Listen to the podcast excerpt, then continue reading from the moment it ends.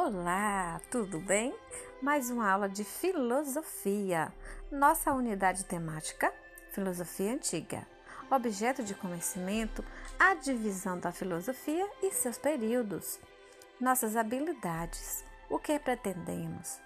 Fazemos esse trabalho para que você possa conhecer um pouco da história da filosofia, os principais períodos pensadores que iniciaram a discussão filosófica também que você possa reconhecer Sócrates como referência dos períodos pré-socráticos e pós-socráticos.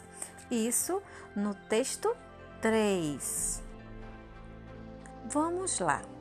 No nosso texto, nós vamos dar uma abertura com o período pré-socrático. Porque pré-socrático antecede ao nosso filósofo Sócrates, um marco da filosofia antiga. É um período antes de Sócrates. Esse período, também conhecido por período naturalista, em que o interesse filosófico é voltado para o mundo da natureza. Os filósofos da Pisces ou da natureza tinham como propósito examinar e refletir o princípio do ar O arquê era o princípio de todas as coisas, o arquê das coisas. Posteriormente surge a sofística ou os sofistas e o foco muda do cosmo para o homem e o problema da moral. Os filósofos eram chamados de pré-socráticos, como disse, por antecederem a Sócrates Alguns dos ditos pré-socráticos são contemporâneos a Sócrates, ou mesmo posteriores a ele, como no caso de alguns sofistas. Os principais filósofos do período pré-socrático e suas escolas, vamos estar falando aqui agora resumidamente. Foram eles: a escola jônica, Tales de Mileto, um dos mais conhecidos.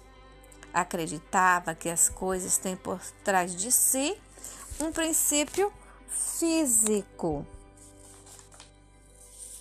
material chamado de arque, que seria a água. Uma curiosidade de Tales Segundo Tales, a origem de todas as coisas estava no elemento água. A água, quando densa, transformaria-se em terra.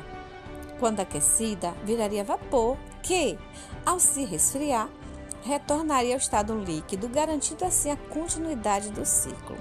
Nesse movimento, aos poucos, novas formas de vida e evolução iriam se desenvolvendo, originando todas as coisas existentes.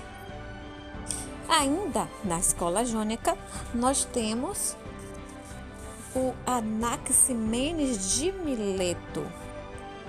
Ele pensava que a origem das coisas teria de ser o ar ou o vapor.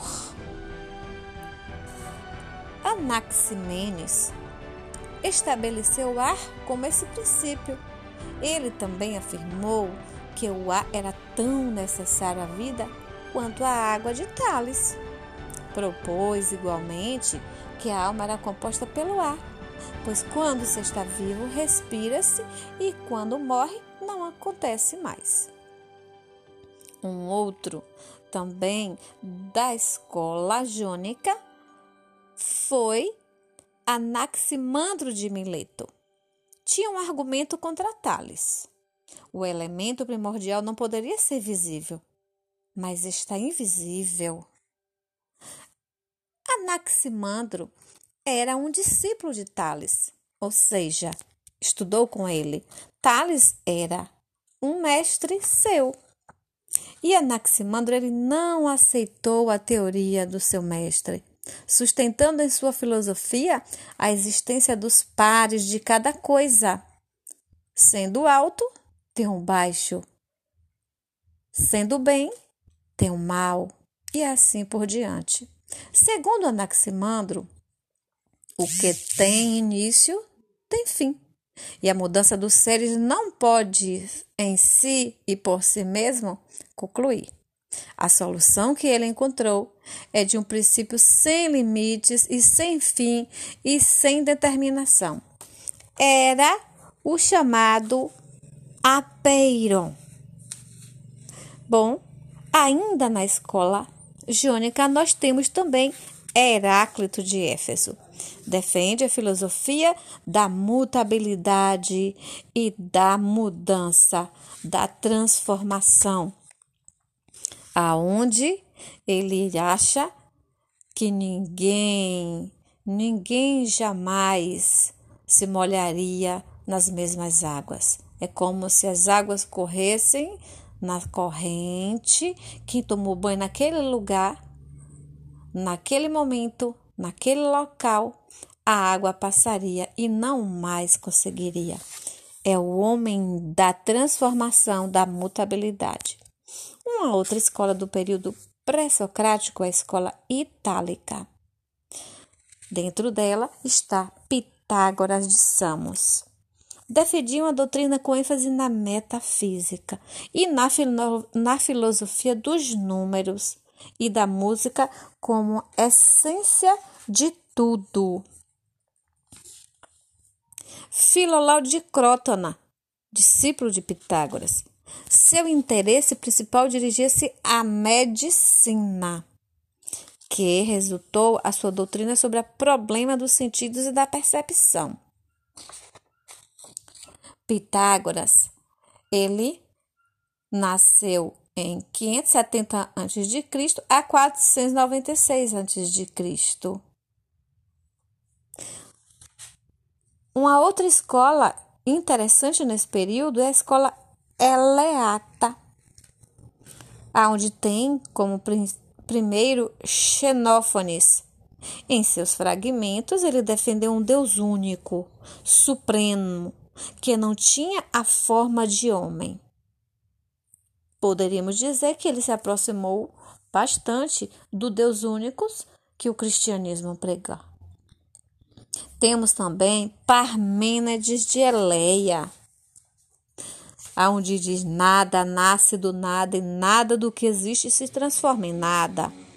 Defende a doutrina da imutabilidade. Tudo é imutável.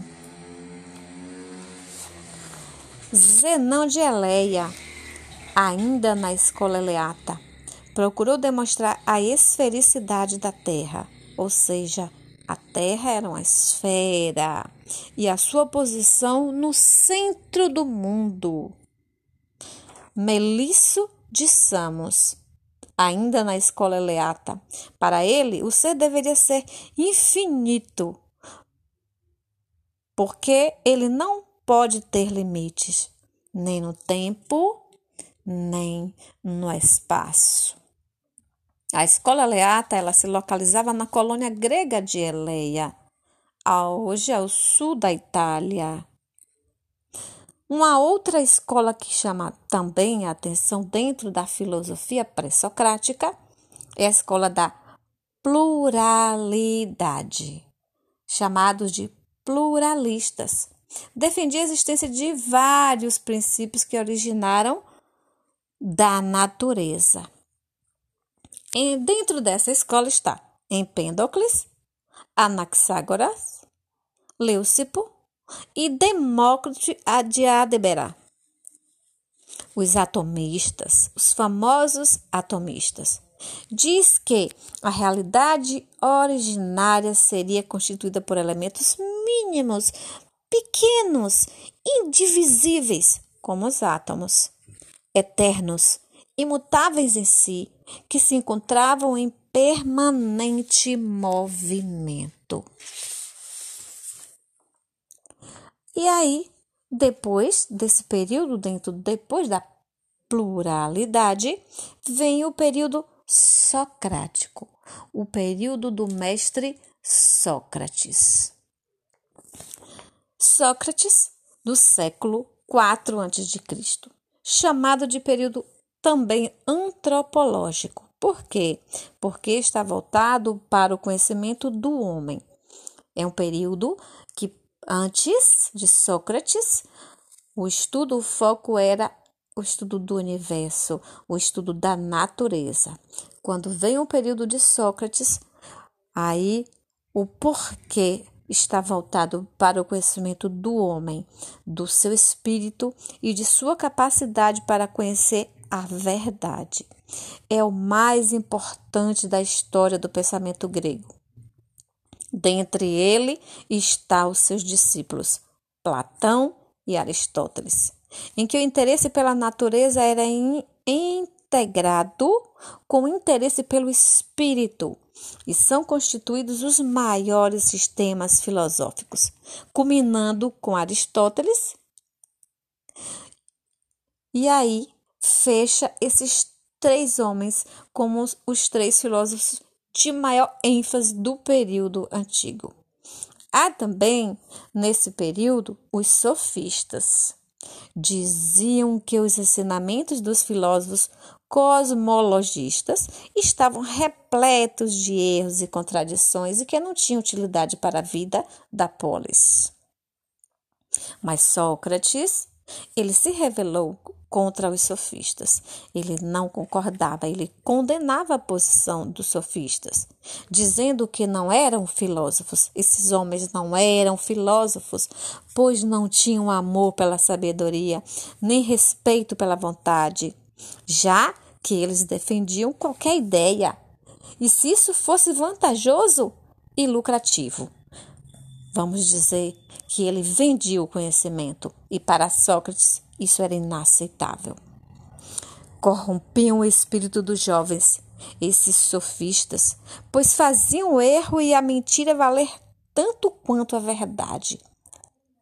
Ele propunha que, antes de tudo, devemos conhecer a si mesmo. A famosa frase do mestre Sócrates: Sábio é aquele que conhece os limites da própria ignorância. Logo, só sei que nada sei. E também conheça-te a ti mesmo, para depois conhecer o outro. E aí então chega o final do nosso podcast de hoje. Até a nossa próxima aula.